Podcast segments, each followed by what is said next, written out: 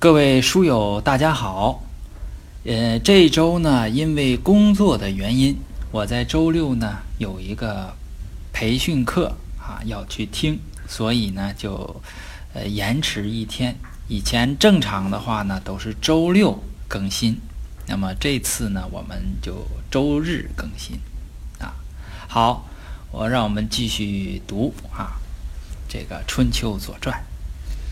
鲁庄公的二年和三年，中原的国际形势呢，是齐襄公掌管下的齐国一家独大。呃，首先呢，他干涉了郑国的内政，替被杀害的郑昭公，也就是郑忽报了仇。啊，他这个杀死了继任的国君子伟。然后车裂高渠弥，给这个各个诸侯国里边想要弑君的啊，想要篡位的那些人，以这个严厉的这个警告。呃，第二件事呢是陈兵围纪，就是包围了纪国，迫使纪国呀一分为二。第三件事呢，他着手。干涉魏国的内政，准备支持流亡在齐国的魏惠公。当然啦，魏惠公呢也是齐国的这个外甥啊，嗯，就是宣姜生的这个孩子，实际上是他的外甥。呃，鲁庄公的舅舅啊，齐襄公可谓风生水起，意志独秀，这遥遥领先。那么鲁国的国内形势呢，是新君即位，啊，处在政权的这个巩固期。公子庆府集团小动干戈，伐于于丘。公子逆呢，躁动，会齐伐魏，就跟着自己的这种仇家，对吧？因为齐襄公暗害了。呃，鲁桓公，这实际上是有仇的。你看，他还是会齐伐魏，什么意思呢？就是公族啊都在扩张自己的地盘儿。因为什么呢？因为新君刚继位，政权还不稳定。那么新君即位，他有一个政权巩固的时期啊。过了这个时期，政权抓到手了，他才会大展宏图啊，大有作为。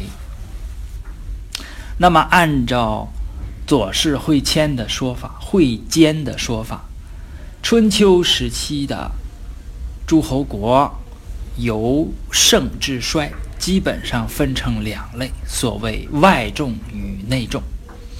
这个我们会在楚武王之死的部分详细讨论。呃，这个时候呢，鲁国已经露出了它的内重危机。好，让我们带着这个问题继续阅读。进入到鲁庄公四年，我们先看经。第一条：四年春，王二月，夫人姜氏享齐侯于祝丘。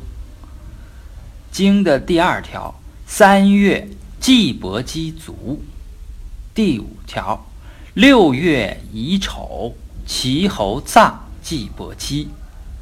秋七月，第七条经，冬公会齐人，授于卓。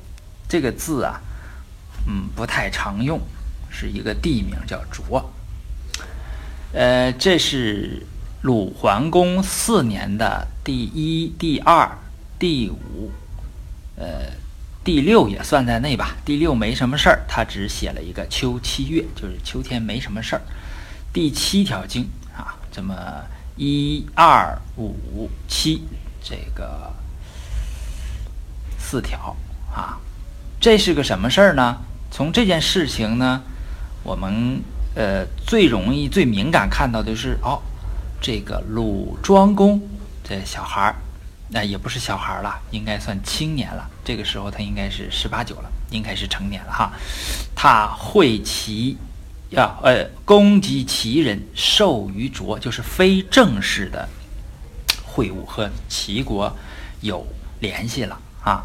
那么我们说呢，这是鲁庄公四年的第一个事儿吧，就是齐鲁的关系呢缓和。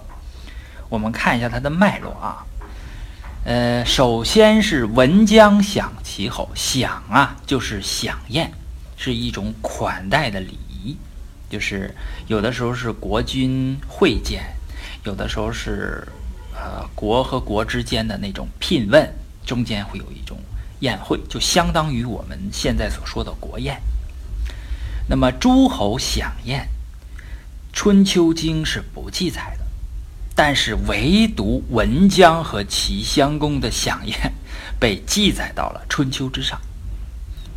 那这是怎么回事呢？这实际上是鲁国史官的一种表态。所谓“直书其事，以见其非礼”，就是你这个事儿，你只要做了，我就给你记到，呃，史书上，我就把你钉到这个历史的。耻辱柱上，啊，史官的态度当然也是代表着鲁国的这个价值观了啊，鲁国的正统的观念。但是话说回来，文姜与齐侯的私会，实际上对恢复和加强齐鲁两国的关系是非常必要的，它是一个非常高效而且密切的沟通渠道。大家想是这样的吧？啊，就是这是这个负面的事情里边，它有积极和正面的啊，好的有利的这么呃条件。第二件事儿呢，是在三月季伯姬卒啊，季伯姬呀，呃，上次出现是在哪儿呢？在隐公二年，她应该是隐公的一个女儿。嫁到了晋国，到现在呢，已经过去三十一年了。在《春秋》和《左传》的记载里呢，鲁国一共嫁了九个姑娘，啊，命运各异，有死横死于灾祸的，还有被出，也就是离异的。那么这个季伯姬呀。应该是正常的寿终正寝，她也是君夫人，也就是小君。春秋时代呢，君夫人的地位与国君呐基本等同，死的时候的葬礼规格也很高。季伯姬在三月死之后，呃，夏天。晋国就灭国了。我们后面要讲《春秋》里面记的这件事，啊，到六月份下葬的时候呢，晋国里的这些事务估计都会处于停滞状态，因为他的国家灭了，停摆了，就像我们现在这个公司一样啊，就是一旦有这个事情，比方说，嗯，破产了啊，等待被收购。那么这段时间呢，就是所有的日常的事物会，呃，原班不动的进行，也就是昨天该做什么事儿，今天呢还在做什么事儿。但是这种突发的大事，这个小军，呃，死了需要葬，那么这件事情可能就，呃，不好办了啊，突发这样大事就不好办了。那么怎么怎么这个事怎么处理的呢？是齐侯出面啊。齐襄公出面，把自己这个逼灭的这个小国的这个，啊，怎么说姑奶奶啊，把他给葬了。就是齐襄公出面组织葬礼，安葬季伯姬，就是这么一个事儿。那么我们先不评价这个事儿，在评价这个事之前呢，我们先看一看，就是齐侯出面组织葬礼这件事情。是个多大的事儿，是多麻烦的一个事儿啊！我们复习一下，我们在前边呢，也就是隐公二年和三年都讲过春秋时候的这个葬礼，当然是略讲的啊，就是把大概这个事情能够不影响我们理解春秋左传这个这个程度上讲的对吧？隐公元年的经啊说过，说天子七月而葬，同轨必至；诸侯五月同盟至，大夫三月同位置，士于月外阴至。这是说，呃，有这么天子、诸侯、大夫、士这四级贵族，如果呃死了的话呢，都谁来啊？都隔要停多长时间？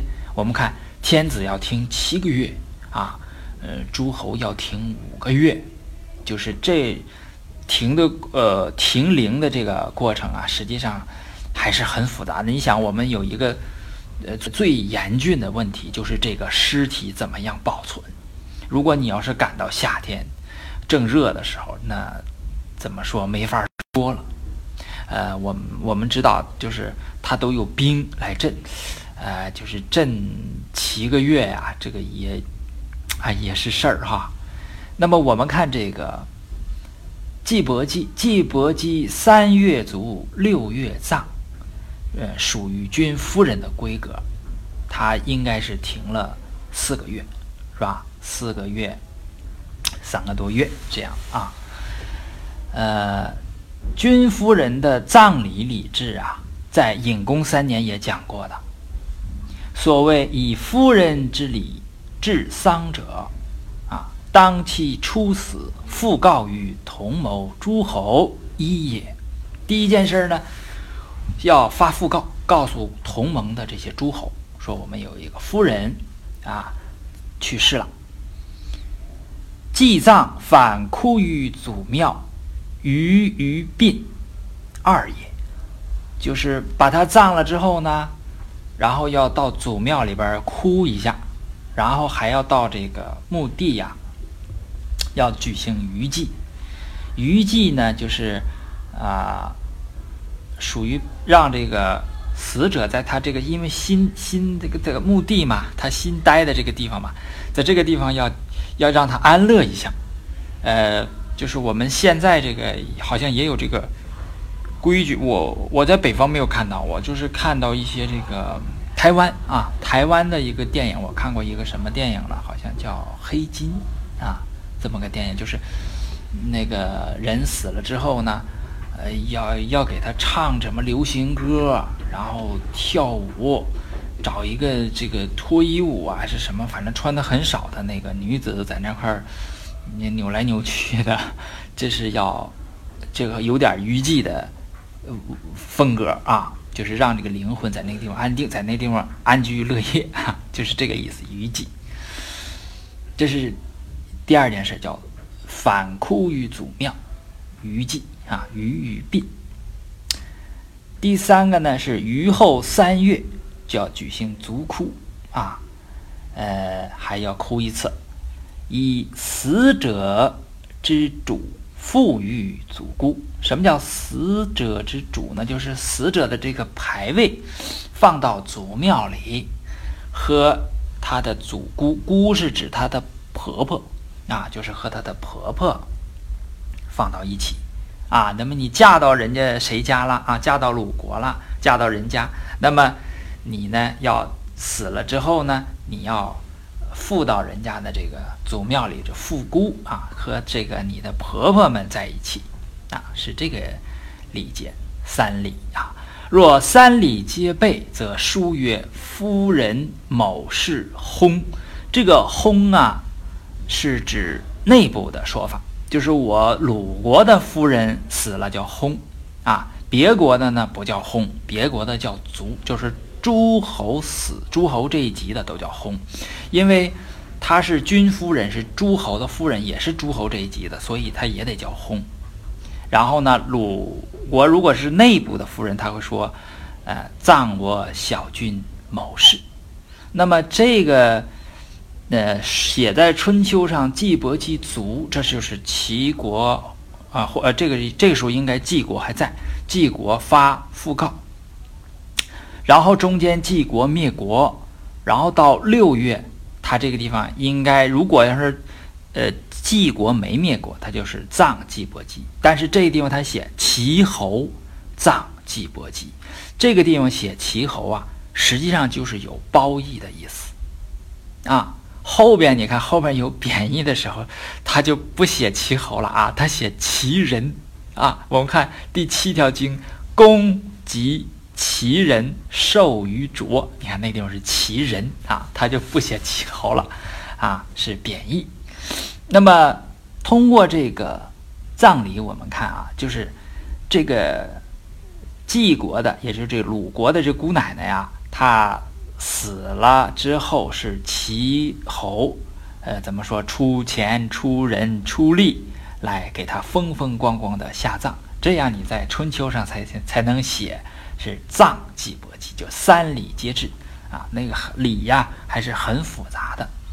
那么齐侯为什么会办这件事？操心费力的办这件件事，其实原因很简单。我想大家看这个书的时时候呢，嗯，也能读出来啊。只要你知道前面这个季伯姬是谁家出去的姑娘，那么后边你就知道了啊。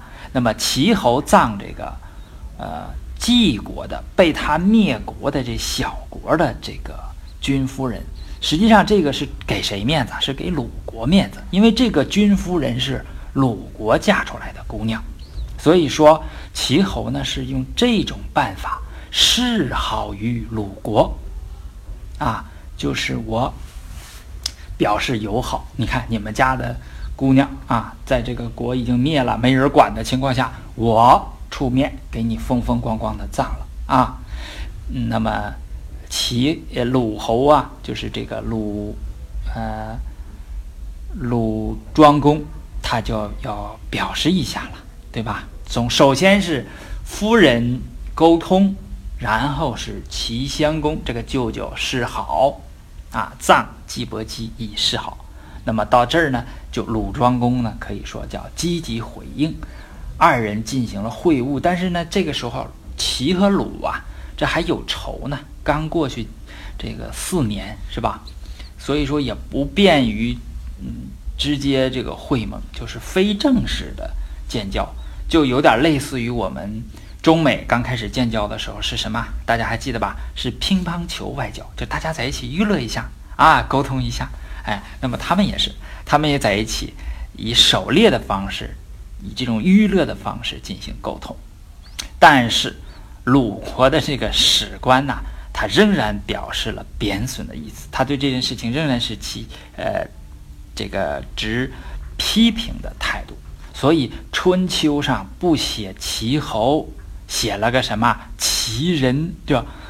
哎，公是指鲁庄公及齐人授于卓啊，这个他不写齐侯，我们呃是很难想象说。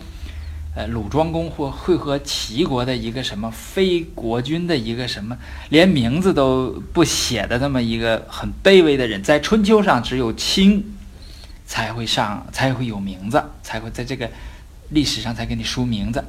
那么这个名字都不写，他他不可能和一个齐国的一个官职比较低的人在一起打猎，说这个人一定是齐襄公。那么，呃，齐国。和鲁国的关系呢，呃，一就是有了缓和，两个国君开始见面了。呃，第二件事，我们就看一下，说这个晋国是怎么灭的啊？晋国实际上是被逼灭的。那么前面呢，我们说，呃，这个齐国为了灭晋，实际上是经过了两代国君。两代国君对这件事情都进行了准备。齐僖公的时候就拉着郑庄公，那当时国际上是双头嘛，他俩一起去朝祭，那就是要灭掉晋国的意思。然后晋国呢是向鲁国求救，但是鲁国呢是弱于齐和郑的，但是鲁国也积极的救这个晋，为什么？因为他们两家是，呃，我们现在说叫亲家，啊，那么实际上鲁国做的事情就是让晋国联姻。呃，周王室，呃，获得什么呢？获得一种政治上的一个制高点，就是你你我是呃天子的姻亲，你要把我灭了，那那那你要你要想一想的啊，你是要有代价的。然后呢，在郑庄公辞世之后，齐僖公辞世之后，这个鲁桓公啊跑到前面来了。我们说他跑到前面来了，他呢就向这个齐襄公，齐襄公刚继位嘛，向他施加压力，让让他停止灭迹的这个国策，是齐国的国策啊。结果齐襄公火了啊，这个触及到他的底线了，他就下了个脚绊儿，对吧？犯规，把这个呃鲁庄公淘汰了，他把鲁庄公暗杀了。暗杀之后呢，啊，他没有通过武力来灭这个晋，他是围而不攻，在三个方向把这个用军队把晋国呀团团围住。这是一，我围住你。施加这个压力，然后晋国采取的办法呢，是我一分为二，我让我的弟弟找你去投降，我在这儿坚持。那么他实际上还是想利用周王室。那么齐国怎么来应对这个事情呢？齐国做了两点，第一点呢，还大家还记得吧？就是在鲁庄公元年的时候，齐国与周王室也联姻，啊，他也娶了王姬。那么，你也是周王室的亲家，我也是周王室的亲家，那这就你的政治这个高高这个高点呢就没有了，这个优势就没有了。我们都是亲戚，那顶多就是两个亲戚之间发生矛盾，呃，谁把谁灭了，那周王室就没法说这件事情了，啊，就是不好说了。呃，我们看第三条经下。齐侯、陈侯、郑伯欲于垂，那么这是什么意思呢？这个是齐国啊，在向陈国和郑伯，当时的郑伯是郑立公。我们知道，呃，前面，嗯，鲁庄公救济的时候呢，是会见郑立公，郑立公告诉，呃，鲁庄公说不行。啊，我这国家我还立足不稳，我没办法帮你，辞以国难，啊，那么就把这事推辞掉了。那他反过来呢？因为为什么呢？这个我们也很容易理解，因为这个时候郑庄公是老大呀，啊，他是一个怎么说无冕的霸主啊，那郑立公一定会倒向他。所以说呢，齐侯他在争取，呃，国际的舆论，就是我马上要灭他了啊。你们都得冲着我说话，啊，不能冲着晋国去说话。那么这样把晋国的和王室的这个政治优势削掉了，把他的舆论的优势，呃，把他舆论呢也给他这个门也给关死了。那么这个晋国这个时候已经是一点办法都没有了。所以经的第四条记写什么呢？呃，这六个字。季侯大去其国，啊，我们看《左传》对他的解释呢，是写季侯不能下齐，以与季季下季侯大去其国，为其难也。什么意思呢？我们先说什么叫大去，去呀，就是离开了；大呢，加了一个大，就是大去什么意思？就是去了就再也不回来了。啊，我们记得，呃，我们的电视剧里边，呃，曾经有这种词，就说一个皇帝死了，那么后边的这个人呢，就称刚死的皇帝叫大行皇帝，呃，行就是去了 啊，大行的就是去了再不回来了。也就是说，呃，这句话如果翻译过来呢，就是季侯永远的离开了他的国家，哈，这种词也是，也是。怎么说这个春秋这个史官呢？恐怕也是，呃，想了好久吧。就这个怎么来下这个词儿啊？怎么来颠对用这个词啊？就因为以前没这个情况嘛，就国君走了啊，再也不回来了。什么意思呢？《左传》解释就是说，季侯啊，他忍受不了，呃，说我要投降齐国，或者我要作为齐国的附庸，他受不了这个，他就他原来和他的弟弟季季啊，季季拿着那一半儿。去做齐国的附庸，他这个政策是什么呢？我做附庸，虽然我没有了王爵，但是我家的这些祭的这些神位呀、这些祖先呐，这些东西我还都可以保留，啊嗯，那么他实际上就把他的那一半给了季季，叫以与季季，把他，因为他俩哥俩嘛，一人分一半，这个明显是商量好的。他把他这一半呢给他弟弟，啊，然后下季侯大去齐国，季侯就采用了什么三十六计走为上，我大去走了啊，呃，为齐难也，就是避开了呃齐国的这种祸难。啊，就逃了啊！那么他从怎么说呢？也就是从历史的舞台上，我退出了啊！你你玩吧啊！这些东西我交给你啊！就是怎么说？呃，永远的离开了自己的国家，消失在了历史的画卷里。这季侯啊，灭季呀，是齐国的国策。我们从地图上就能看出来，这两个国家离得非常近。我们上次也说过啊，呃。卧榻之侧，其中他人酣睡，是吧？呃，然后我们也也讲了那那段《论语》，我也非常感感兴趣的就是为什么，呃，《论语》那段收听的次数那么多，然后我们的主题是《左传》呢啊，呃，主题没有那个《论语》那段多啊。呃，《论语》呢，我是打算是领着孩子们读诵的，就是我有还有一个呃，这个。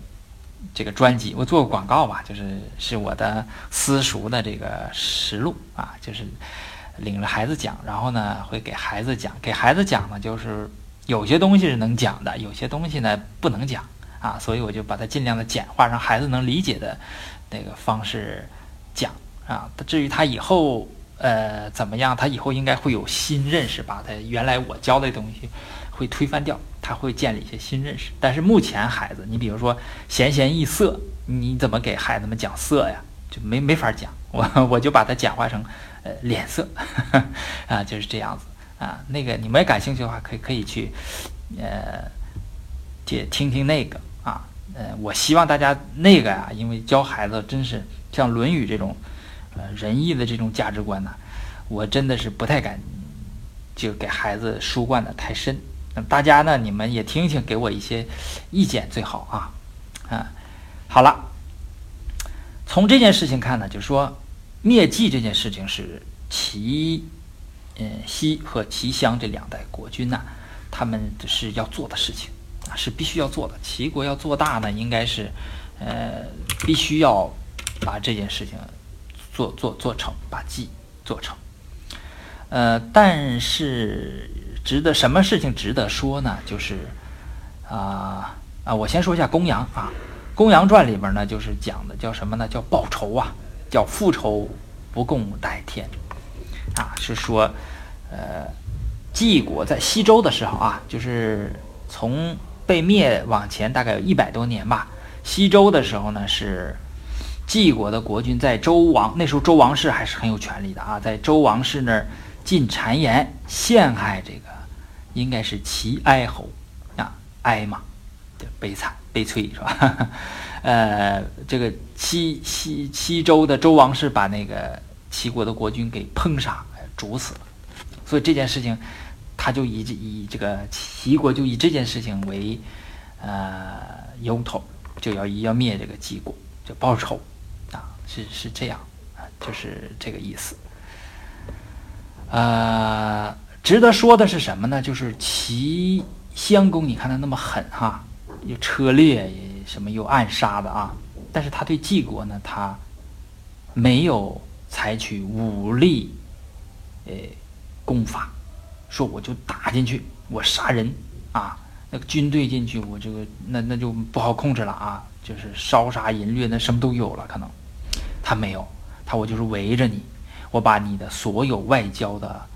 呃，还有你的这个和周王室的联姻，这种这种这种东西全都破解掉。我逼着你投降，你自己啊，你离这什么大去其国，我不对这个人民呃做不利的事情。为什么呢？这个还是有道理的啊，这个是相当有道理。就是说，我我把晋国看成是我齐国的。也就是说，你这晋国的百姓就是我齐国的百姓，你晋国的人就是我齐国的人。你季伯姬死了没人安葬，我风风光光的给你安葬。这些全是什么呢？叫做收买人心。收买人心这个话不好听啊，不好听。呃，也就是说，我把你完全当成是我自己家人。大家明白这个意思吧？这个意思是非常重要的啊。呃，所以有些人总是说，这个有很多人啊，我我我就。这个事儿我说不说呢？我还是说一说吧，忍不住要说，就是总是说要武力去去去统一 台湾，去打，我就坚决反对。啊，我说只要他不独立，我们不能打。为什么？是我自己家人呐，那是我的兄弟呀，我的姐妹呀，是吧？我这一打战争一打，那就成仇了。那这个仇恨要延续多长时间呢？那自己家人最好。不，不要成仇。我们谈，我们把日子，咱们把日子过好，把国家变强盛，那他自然就来了嘛，对吧？孔子不说吗？远处就归服了嘛。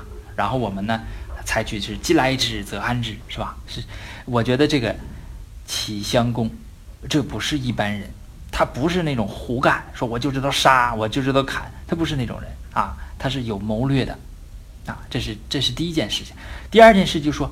周王室的影响还是在的，虽然我们说王室衰微，没人听他的了，但是他的影响还在。就齐国也是要费劲的取一个王姬啊，然后得经过鲁国啊操办，然后才灭这个晋。从这个上面，我们也可以理解后面的，比如说齐桓。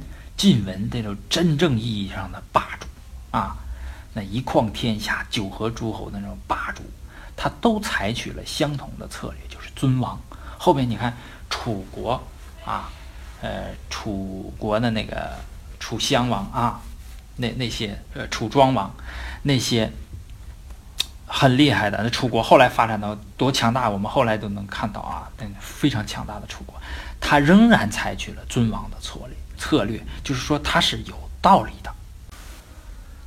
我们再看接下来的一条传，这条传呢是，呃，鲁庄四年的第一条传。刚才第二条传是解释季侯大去七国，那是第二条传。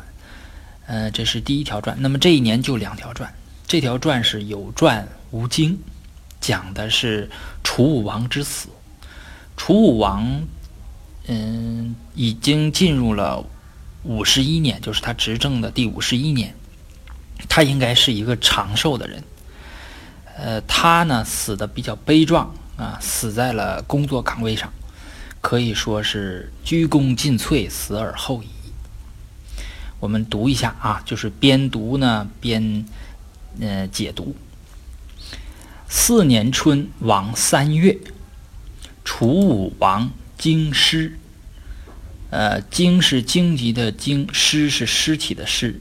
这个明显呢没有意义，是什么？它是个音译，是个声音啊。那么是当时的应该说是方言。左氏会间说呢是方言，因为它确实有些就是音，比如说莫敖，莫敖是咱们。呃，春秋翻译到这边来讲是司徒它，这个京师呢有两个意思，一个是说，是指军事啊，嗯，好像这个也有点像京师，有点像军事的意思，是吧？还有一种是说呢，呃，是时间，就是是楚国的，呃，怎么说叫正月？嗯，他把正月叫叫京仪。那么有可能是京仪的这个讹变变成京师。呃，不管怎么说吧，我们看后边啊，他说，呃，四年春，王三月，楚武王京师，受师节焉。节就是像子啊，子是儿子的子啊，小子的子。这个子中间是一横，它是一个提提啊提啊。呃，它是什么呢？它是戟啊，也就是戈和矛的合体啊。就是我们说，戈是可以刺、可以勾的啊，这矛是主要是刺的啊。那么它是钩和矛的合体啊，可以刺啊，可以勾，就是勾着往回拽啊，这都是带刃儿的，是主要的这个步兵的这个配备的这个武器。那么它受是受是节焉，那就是整军代发，要干什么呢？以伐隋，他要去打这个隋啊。那么按照他这个发兵的礼礼仪呢，要受兵于太庙，要你要在太庙里发兵器。还记不记得以前在？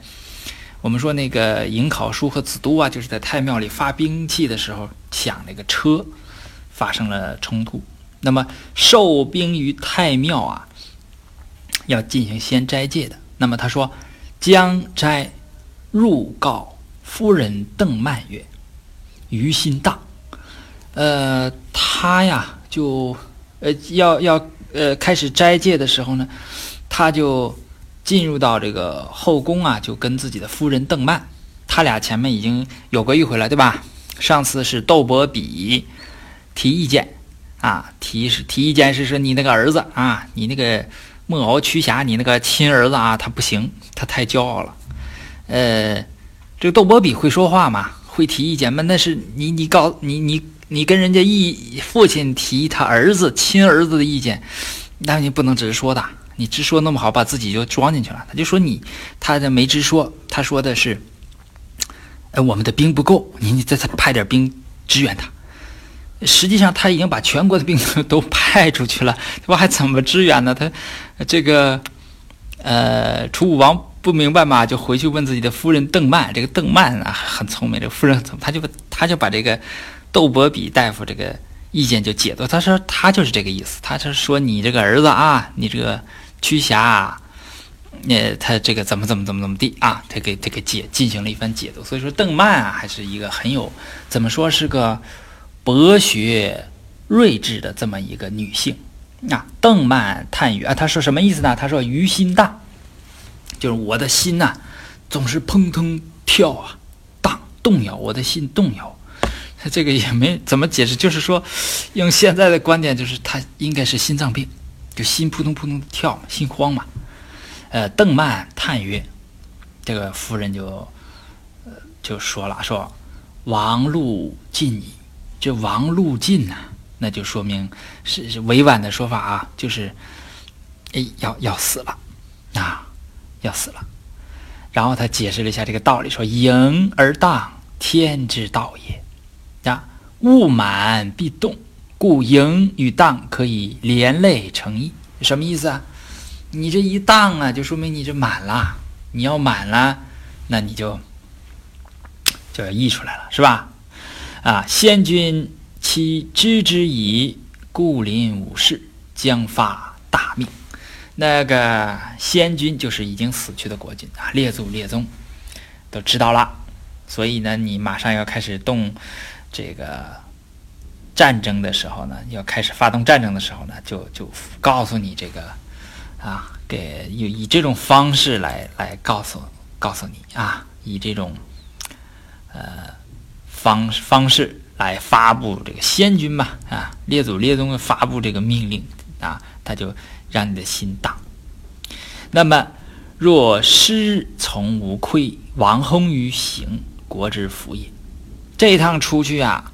如果军队没有什么亏损，啊，没有什么人员的损伤，呃，王呢在行走的途中啊，呃，去世辞世，那这是我们国家的福气了。他实际上是给出了一个预言。那么这这段预言实际上还有前一段的话，呃，只是标明谁呢？标明邓曼这位女性啊，她是有智慧的，啊，很有智慧的。王遂行，卒于蛮木之下。嗯，这个楚武王啊，出行了，那么他就死在了行军的路上。他是写在蛮木，就是蛮树的这个下面。这个地方也挺有意思哈，在湖北省钟祥县有一个蛮木山，艺名武陵啊，据说就是楚武王死在这个地方。然后呢，还有湖北的应城县有个蛮池，啊，说这个祖呃武王呢是卒于这个地方。那么，呃，这个都不知道了啊。这个反正是总而言之，就是楚武王鞠躬尽瘁，死而后已啊。然后我们看一下这个楚国的这个王没有了啊，但是他这个左膀右臂还在。这就是脑袋没了，这个左膀右臂还在，也就是令尹、窦齐、莫敖、屈仲、除道、梁诈，那个什么意思呢？就是令尹呐是相当于后世的宰相，莫敖呢相当于后世的司徒，也就是说，这个一文一武这两个。大夫啊，一个是窦齐，一个是屈冲，他两个人啊，是所谓除道良诈是什么意思呢？就是逢山开路，啊，遇水搭桥，就是做这些工作啊。那么这两个人呢，啊，迎军临水，他没有发丧撤兵，啊，该开道开道，该架桥架桥，建筑营垒，就营军嘛，就建筑营垒。就把，就怎么说？兵临隋国的城下，隋人惧，行城啊，城就是呃求和的意思。隋人就害怕了啊，就来求和。哎呀，说咱别打了哈，你们呃让让我们干啥我们就干啥，对吧？你们要钱我们给钱，是吧？就是求和。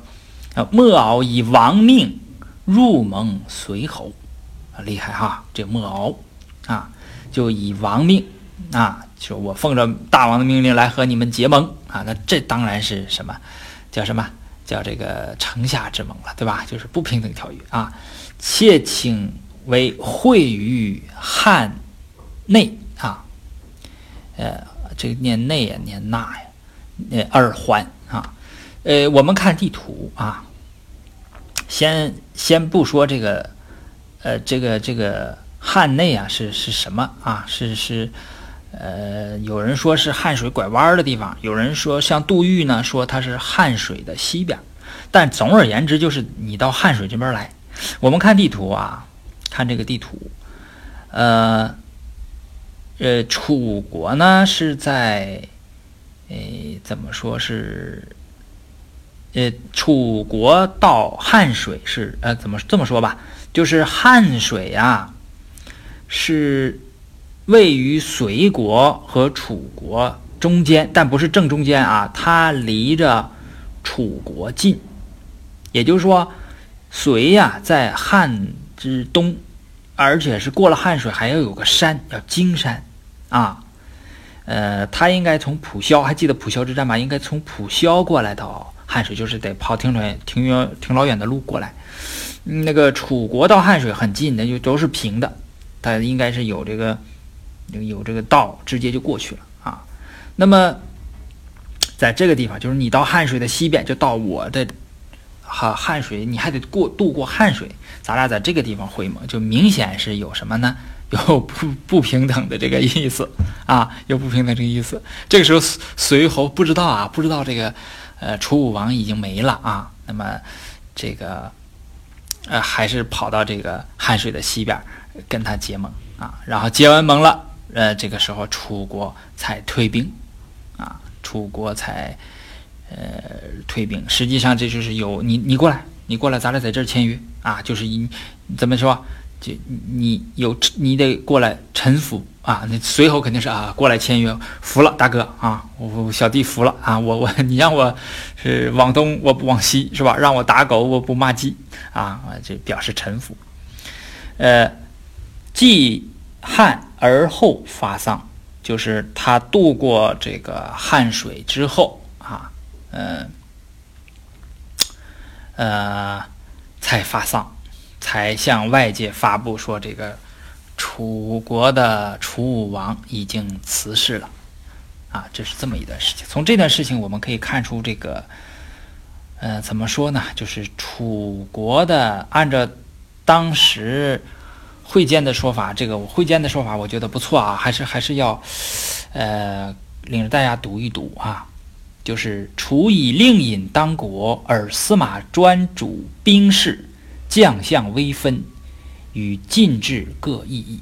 就是楚国的这个制度啊，你别看它是这个蛮夷的国家，从那个从那个那个很边远的不开化的地区发展过来的哈，但是它这个制度是先进的啊。所谓就是文武分家啊。我们读春秋左传的时候，我们都看到这个这个时候没有什么文臣和武将这种分别，没有。我们看那个卿大夫啊，在这边可以跟国君讨论政事的时候侃侃而谈，那个文章啊，文采斐然，那都是经过长时间训练出来的，能说出那样的话来啊，很有文化，是文官。然后那边出去打仗，出去打仗什么活都能干，可以当车右啊，还可以这个驾，呃，这个御车啊，这个反正文臣 武将是都这个活都是一个人干。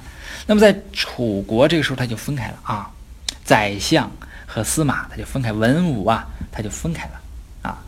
那么这块他有他这个朱天光弘啊，这个我一直不太敢讲，就是 就是这个一代一代这个日本的就这这个可能就不好了，所以我一般我都叫会监啊，我不不说不说他啊，但是我又觉得对不起这个老先生，呃，朱天光弘这个老先生啊是日本人。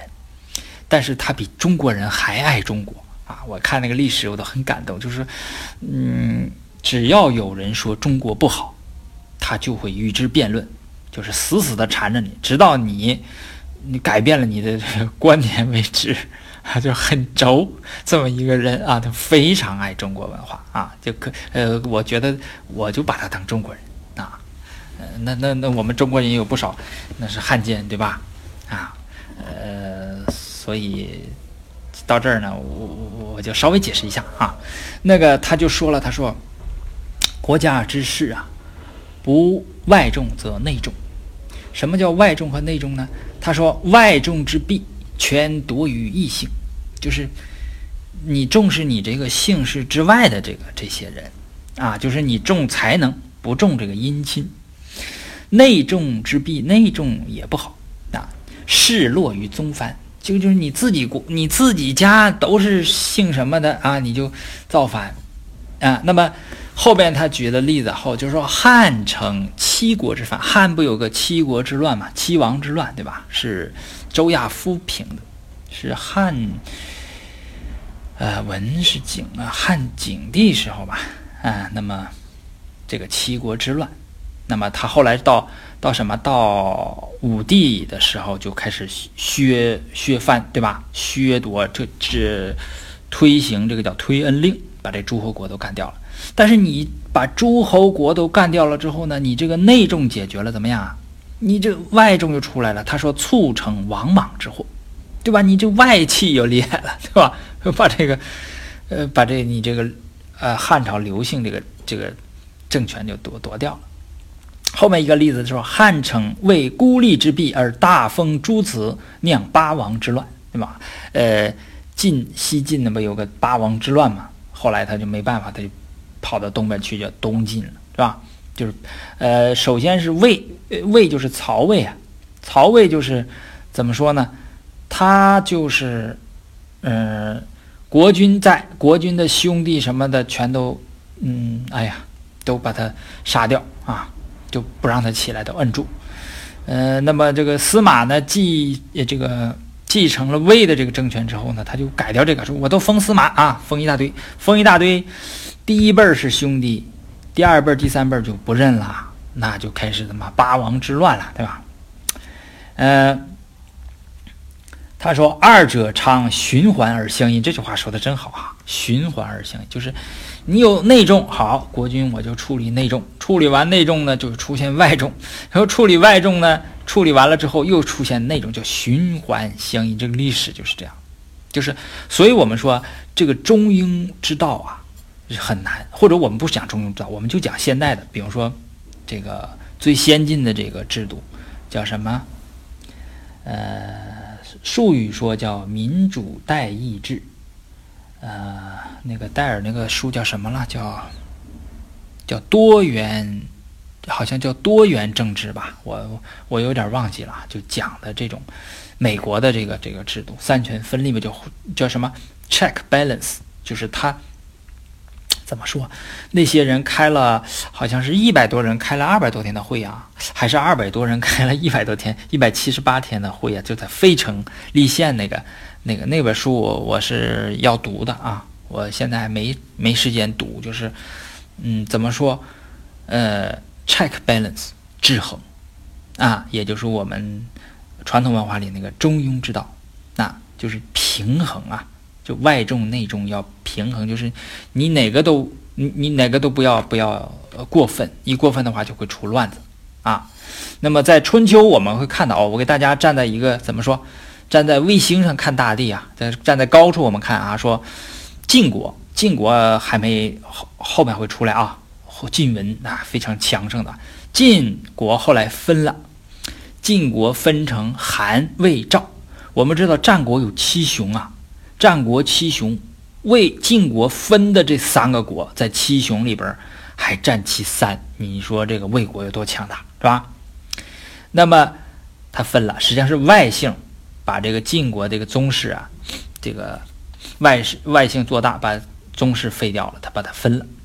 齐篡于陈氏，前面我讲有一个，呃，呃，陈国有一个有一个国君啊，有一个一个公子跑到齐国去了，那么那有一个这陈氏啊，实际上是陈国把齐国拿了啊，这都是什么？他说外重之弊，就是外姓你任贤举不不以宗亲啊，我就举举这个贤举能啊，不举宗亲。呃，不认人为亲啊，就这个意思。那最后呢，你这个政权就会被外氏夺掉。那么内重呢是这样说：鲁国，我们刚才讲这个岛屿的时候，就鲁国政鲁之政逮于三环后边的三环啊，那个鲁哀公啊，他一直一直就是想这个把这政权拿回来，但拿不回来啊，就是三环，三环就是桓公，就是。刚去世那个桓公，他的三个三个呃儿子后代啊，和这个正宗啊，就是当然也是他的儿子啊，就庄公的这个后代，呃，就一直是政权旁落，这鲁国的政权旁落，魏的政权也旁落啊，呃，落在哪儿呢？落在孙宁，呃，宋，我们后边有宁武子嘛，对吧？还有呃孙宁这两家，宋之乱呢？呃，这个是落于华和相。我们前面讲过华夫都，是吧？后边还有姓相相氏啊，这都是内重。呃，盖世卿为春秋列国之通病啊，就是这春秋列国都有通病啊，就是怎么说呢？那孔子不说嘛，是什么天子多少世，诸侯几世，完了越往后越快，是吧？那么，呃。这就是春秋时候的这个这个这个怎么说政治问题啊？就是这个制度问题。那么楚国还有后边的秦国，他们是一个制度的，就是说楚自春秋起战国四五百年，其世昌强于诸侯，足无上陵下体之见者，就是一枝独秀啊。他是有强的时候，也有弱的时候。弱的时候，那被那个晋国支持那个吴国呢打的都快灭国了啊！那他他没办法，他那个楚国的大夫到秦国去哭啊，说你救我们吧。好，后来秦国呃就出兵救他啊。秦国呀，在前面呢一直是一个非常厚道，就是非常厚道的一个国家啊。谁有难呢，他都救。啊，没粮给粮，嗯，就这么一个国家啊，呃，后边等那个后边强秦的时候就不一样了啊，他就一改以前的那个风格了啊，不厚道了啊，开始奸诈了。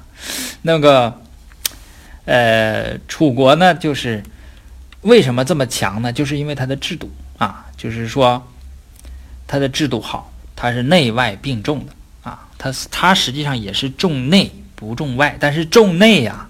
他一点都不怎么说呢？怎么怎么一点都不姑姑息养奸，就不骄纵自己这个自己族的这个族人啊。那么说，楚以令尹当国执政，子子文，子文我们要重点讲啊。子文这个人非常的好啊，非常了不起的，就是一代贤相，就春秋时候非常有名的。若窦氏、成氏、呃韦氏、嗯杨氏这些公族子孙世相授受，绝不闻以异姓为之，可以叫其晋之弊，就都是同姓啊，同姓当这个执政啊。然亦有罪例，随即诛死。就什么意思？你我是自己家的同姓执政，当这个要职，但是你只要一有罪，我马上就杀你，一点都不姑息。后面我们都会读到啊，说子欲子反以丧失诸，子上以避敌诸，子心以贪欲诸，子难以多宠人诸，绝不赦有。啊，我绝不宽恕，自己有人也上，可以剿鲁卫之弊，就是他既可以剿其计其近的外众之弊，也可以剿鲁卫宋的内众之弊。那后面他那个一句话说的。呃，很好了哈，这个应该是会笺里面说的比较好的，就以肺腑而应国重计而根本强盛，以重臣而骤行显露，则百僚震惧，且政权化一，无牵制征竞之病，责任重大，无畏罪偷安之咎。就什么意思啊？就是说我一定要用我的心腹啊，委以重任。就是有有一个团结信任的领导班子啊，大家是一伙的。但是重臣而骤行显露，就是如果你犯错，那我是一点儿也不留情的。啊，百则百僚震惧，就是大家都害怕啊，所有的官僚都害怕。你看这，呃，叫什么？呃，这个。不能讲政治啊，就是一个亲啊，一个呃叫什么国国籍的啊，那老虎也得打，那这大家都害怕，就所谓政权化一，无牵制竞争竞之病啊，这样嘛，就责权呢要明确啊，责权明确。就是楚国这个制度，楚国的制度后边呢，秦国也是楚国的这个制度，就是权力一直在公族的国君的这个手里掌控，没有旁落，不像那些国家最后都分了啊，或者是嗯那个就是反正清清这个诸侯这一族的公室这一族都都完蛋了啊，但是齐，呃不是齐，秦和楚都没有啊。秦呢比楚后来又加强，经过商鞅变法呢又加强了一下，啊，那么最后统一天下的有统一天下实力的就是秦国，啊，好，我们这个楚武王之死就先到这儿。好，讲完了鲁庄公四年呢，我们再读一下这个鲁庄公五年。鲁庄公五年那个事情呢很少啊。这个，而且呢，有第二件事呢，还是嗯一件就是连成片，就是要前后和跟后边的六年呢都连成片的这么一件事儿。呃，我们读一下经。第一件事呢，就是第一条呢，就是无事啊，就是五年春王正月，就是一条没有事儿啊。嗯，然后第三条呢是。呃，为什么不读二呢？二和四是一起的，我们待会儿再说。先说这个第三条经：秋，泥离来来朝，啊，就讲这么一个小小诸国啊，小诸国来朝，这是呃庄公五年的第一件事。这个小诸国，也就是这个泥国啊，他的这个国君呢叫离来啊，他来朝见鲁庄公。小诸国实际上是，呃，来自于嗯诸国啊，就是朱夷府，还记不记得啦？啊，这个诸君名言，字夷府者啊，这个夷和不是刚才那个朱夷府那个夷啊，朱夷府那个夷是夷氏的夷，这个夷是夷狄的那个夷啊，呃，他名言，字夷府啊。他有个儿子呢，有小子曰肥，就是个小儿子啊，叫肥，就是怎么说？古人的名字啊，不必丑，就是呃丑丑一点也没关系啊。呃，叫肥，他是不是长得胖乎乎的呀？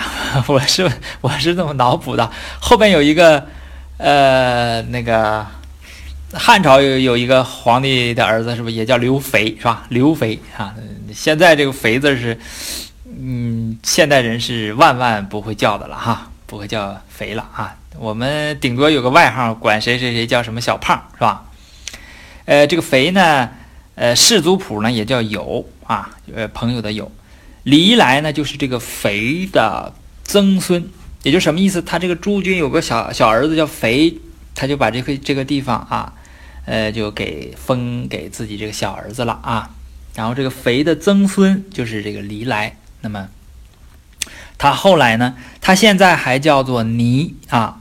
后来呢，他就跟齐桓出来的时候啊，那是霸主嘛，他就，呃，服用这个齐桓啊，来尊这个周王室，然后周王室就封他做小朱子，就是，呃，前面有个朱嘛，他这个是小的啊，就是小朱啊，他位置在哪儿呢？位置我们看图啊，就是我会在，我会把图给出，咱们在后面咱们那个那个，那文字材料里边会会给出这个。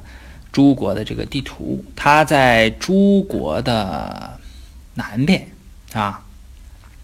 诸国呢是和在曲阜很近了啊。诸国和曲阜是很近的，就是在哪儿呢？有点是在周周周县附近啊。呃，小朱在哪儿呢？在更南的，它也是在一个山谷里边啊，就是藤县。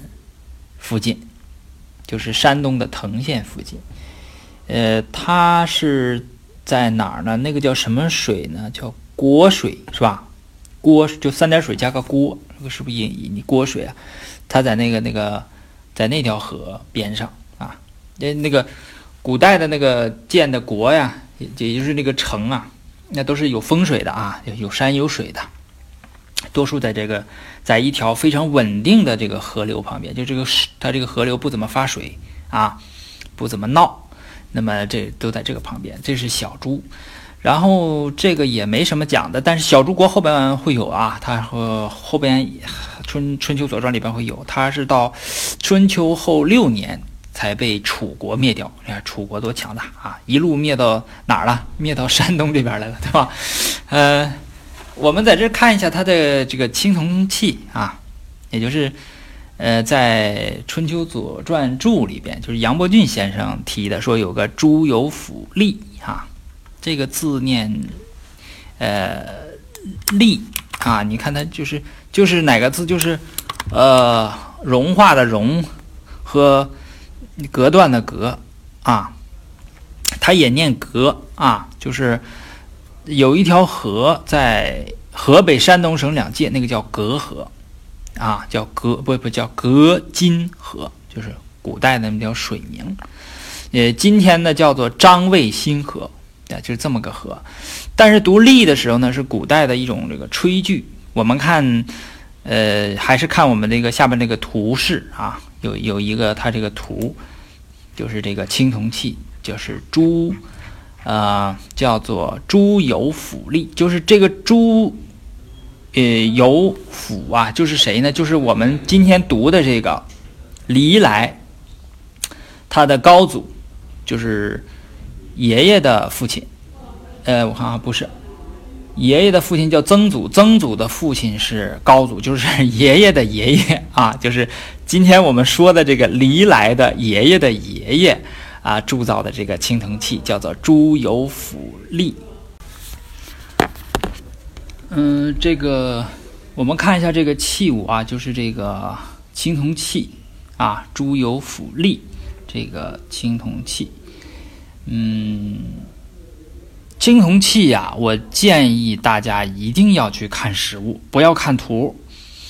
呃，就是我们国家的。只要是中原的啊，就是有这个历史文化很久的这个省，像湖南省啊、湖北省、河北省、山东、山西，这个只要省的博物馆里面都有那种国宝级的青铜器。呃，而且呢，就是我看到好多青铜器，像楚国做的青铜器和呃山西晋国的青铜器，那些青铜器啊，都是怎么说，非常的精美。就是你看到之后，就一改你这个，首先那个青铜这个词儿，我就觉得就不好，对吧？那个就是。怎么说呢？就是你你你你一想到这个青铜器，你没看到这个真正的好东西之前，你都觉得就是，呃，破烂的，就是破铜烂铁啊，锈迹斑斑的那 那么一个东西啊。等你真正看到之后，你会觉得真的非常震撼。它那个大的啊，就是那个那种专门用烹牛的啊，刚才我们不讲烹人了嘛，就是烹人的那种大的，那就是非常的那个有气势啊。还有那种小的。非常精致，就是那里边的纹儿啊，它虽然是铸造的，那里面纹儿都是毫米呃以下的，那那那么精细的，就是做的特别好啊。就是你你反正就是真是难以用语言，就我这个嘴也比较笨呢，就是难以用语言来形容的那个那个好处。所以大家一定要亲自去看啊，就看这个国宝，尤其是国宝级的那个青铜器啊。我们看这件这件青铜器这个图啊，我找了一个比较清晰的图，呃，你们可以去看，再查一下它这个到底尺寸多大，你们可以想象一下它多大，就是不要受这个图的影响。一看图片吧，我们不知道它多大啊。呃，这个图呢，它它好在哪儿呢？它它是锈迹斑斑的青铜，但是它有的地方啊，还是有当年的那个风采。当年它是金光闪闪的黄铜啊。呃，这个金光闪，它它有有那个地方，它这个是云纹啊，呃，是这个这个有肚有腿儿，完了有口有这个这个颈脖子啊，旁边还有这个凸出来的这这种这种啊，这种应该是呃什么？应该是拿什么挂钩勾勾勾起来的，还是吊起来的？怎么 这么个这么个东西啊？而且呢，它这个。呃，这个立的就这，它实际上就是个小盆儿啊，一个一个小小盆儿啊。这个呃，这个盆口这个地方呢，这一圈呢还有铭文。你看它这个铭文拓片啊，我把这个拓片也也找出来啊。你看这个拓片的这个上面这几个字啊，这个字写的也非常好啊。那个当时应该是什么？就代代都有书法家呀，是吧？写的那些字，有一些字写就是，哎呀，简直就是怎么说？呃，非常的好看，就是美感，就是就这一圈字啊，我就觉得特别美。有些字写的就是特别好，然然后咱们可以这个，我把这个它释文，就是这些字儿什么意思啊，我都把它呃那个图里面都有啊，我们可以给看一下你这个字儿啊，呃对一下啊，呃你看有些字写的字形啊设计的真的都是非常好，就这些字啊写的也都是。这真的是很好啊！这是，呃，怎么说呢？这是小诸国啊。我们呢看了个器物啊，呃，这个器件是不是应该在山东博物馆呢？我不不太知道啊。我我们没有继续查，你们可以查一查看这个朱由府立啊，它在什么地方啊？呃，以后呃有有缘分呢，一定要亲眼去看一看啊啊！就是你在看到这件器物的时候。呃，就是听到或读了《左传》和没读《左传》，那个就是感觉那就是不一样的啊。呃，反正我看的好多有些这个器物哈，就是我站在那个那个之前，比如说我有一天我在博物馆里看到，哎呦，那个朱由府立，我看到了啊，这个我知道啊，这个我还能说出来这个。这个秋啊，呃，你离来来朝啊，就是他的曾孙子，哈哈，呃，这个来朝见鲁庄公啊，这些事情可能我都能都都能说起，就是你你你那个感觉就不一样啊，就是好像熟人相见一样，就老朋友见到了一样，就那种呃，有点有点那种感觉啊，这这个，所以说呀，这个有了文化去旅游啊。那那这怎么说啊？那叫真的旅游，那个有有乐趣。没有文化去旅游啊，呃，那真叫什么什么上车睡觉，下车拍照啊。呃，我我不是我说的啊，我我我不是说瞧不起这样的人啊，我没有这个意思。我记得谁？我看想想，我记得好像是一个大咖啊，网网络上一个大咖说说你你没有文化去旅游跑再多地方，你也就是个送快递的啊。呃，我我否认他这种观点啊，就是个人有个人的乐趣嘛。但是呢，你有了文化，你了解了这个地方的历史啊、背景啊，还有一些好玩的掌故啊，你再去，那真是不一样啊。你们可以这个大家我们吧，不是你们我们，就是我们可以体会一下啊。这样，这是第一件事儿。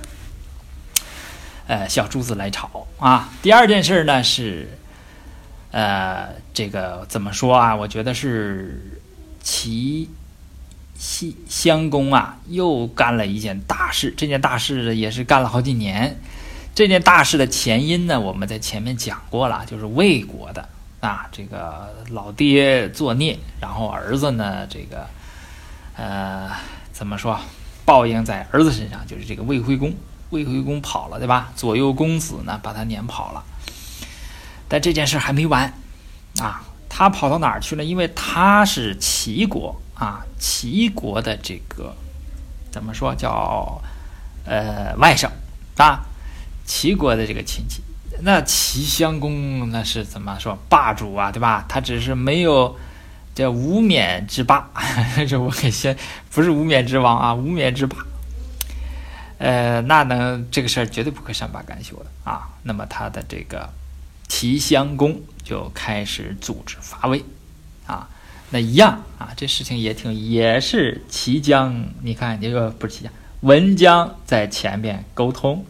嗯，看我们看读读这个经夏，夫人姜氏如其师啊。夏天，齐襄公就开始准备了。那么这个姜氏文姜就到齐军队那儿去会这个齐侯，啊，然后东宫就是鲁庄公，公会齐人、宋人、陈人、蔡人伐魏。这个春秋的这个这个鲁国的史官还是耿耿于怀，对吧？就是他还是持批批判态度，就公会齐人、宋人、陈人、蔡人，这个齐、宋、陈、蔡没一个好东西，啊。我都不写你们的称谓，都写什么？都写你们是人就完了啊！齐人、宋人、蔡人、魏人，这其实这都是国君。你想齐襄公嘛？啊，这都是国君，就是怎么说呢？呃，齐襄公迈向了自己事业的顶峰啊，就会合诸侯啊，去干预魏国的这个内政。这个事儿呢，我把它放到下一次，就下周我会详细的讲。这个魏国的这个事儿，那个不是我详细的讲啊，就是我总是说我需要讲，是呃我读的这些书里边，比如说杨柱，那就是杨伯峻先生在讲；杜柱呢，那就是古人啦，杜预、孔颖达他们怎么讲的，包括左氏会监的啊，这个竹田光宏先生，那人家怎么讲？我我呢服输他们，我还不一定是原原本本的给大家道出来。啊，就是说，怎么说我就是怎么叫一个导游。我在呃读书之前的这个平王东迁那个时候，我就讲过，我说我就是个导游，领着大家去一个挺很好玩的一个大的一个地方去玩，哪个地方好玩，哪个地方有什么什么事儿，我会给大家讲一讲。你们感兴趣的话，可以挖。这个《春秋左传》就这样啊。就你只要某一个点往下挖下去，都可以无限、无限深度的挖下去 啊！呃，这里边有大量的养活了这个大量的这个史学家、经注家，然后现在的什么博士啊什么的，都都都都都都都给他们提供了好多的这种线索。呃，好，这个奇香，嗯，叫做奇纳未会，我们呢再放在后面讲。那么这次呢，读书呢就到这里。